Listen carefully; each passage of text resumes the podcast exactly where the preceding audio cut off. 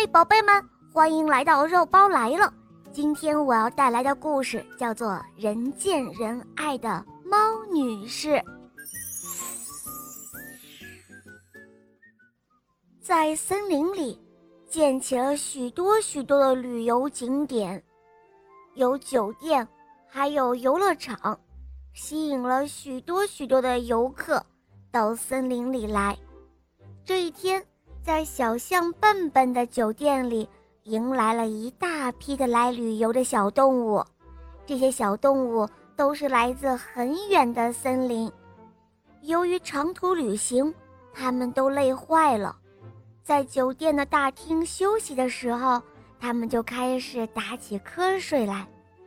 不一会儿，就听到呼噜噜、呼噜噜，有人在打呼噜呢。游客们睁眼一看，原来是可爱的猫女士。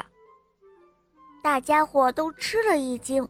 这时候，只听松鼠小姐说道：“哎，猫女士那么文静，怎么也会打呼噜呢？”这时候，小象笨笨和棕熊小姐开始给客人们安排房间了。松鼠小姐第一个喊起来。我可不愿意和猫女士一起住，她打起呼噜来会闹得我整夜都睡不着的。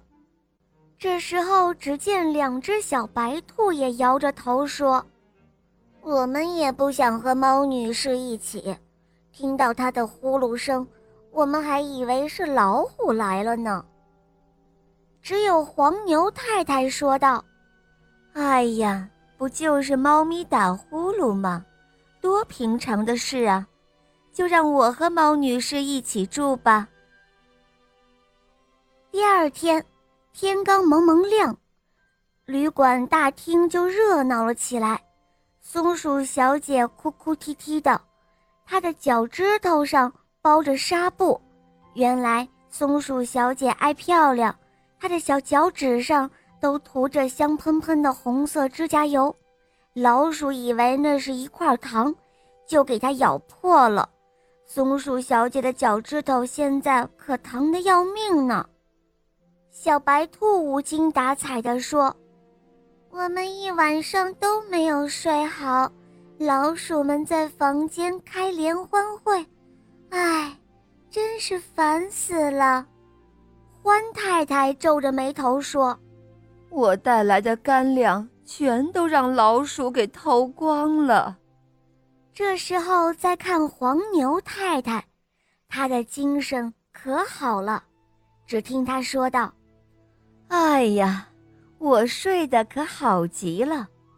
我这才知道，猫女士白天睡觉打呼噜，晚上啊，她一晚上都没睡，就忙着捉老鼠了。”房间里啊，静悄悄的，我睡得可香甜了。这真要感谢猫女士呢。于是第二天晚上，大伙都要抢着和猫女士睡一块儿。这一下，猫女士可忙坏了。她上半夜在松鼠小姐和小白兔的房间里，下半夜她守候在欢先生和欢太太的房间里。这一夜啊，他一共逮住了二十多只老鼠。自从有了猫女士，整个旅馆里的客人们都睡得那样的香甜。由于昨天晚上大家都没有睡好，这一夜大家都打起了呼噜。到了白天，当大家出去游玩的时候，猫女士总是留在酒店里打呼噜。虽然整个旅游期间，猫女士参加游玩都很少，但她却是最快乐的人，因为啊，每个小动物都很需要她，也都很喜欢她。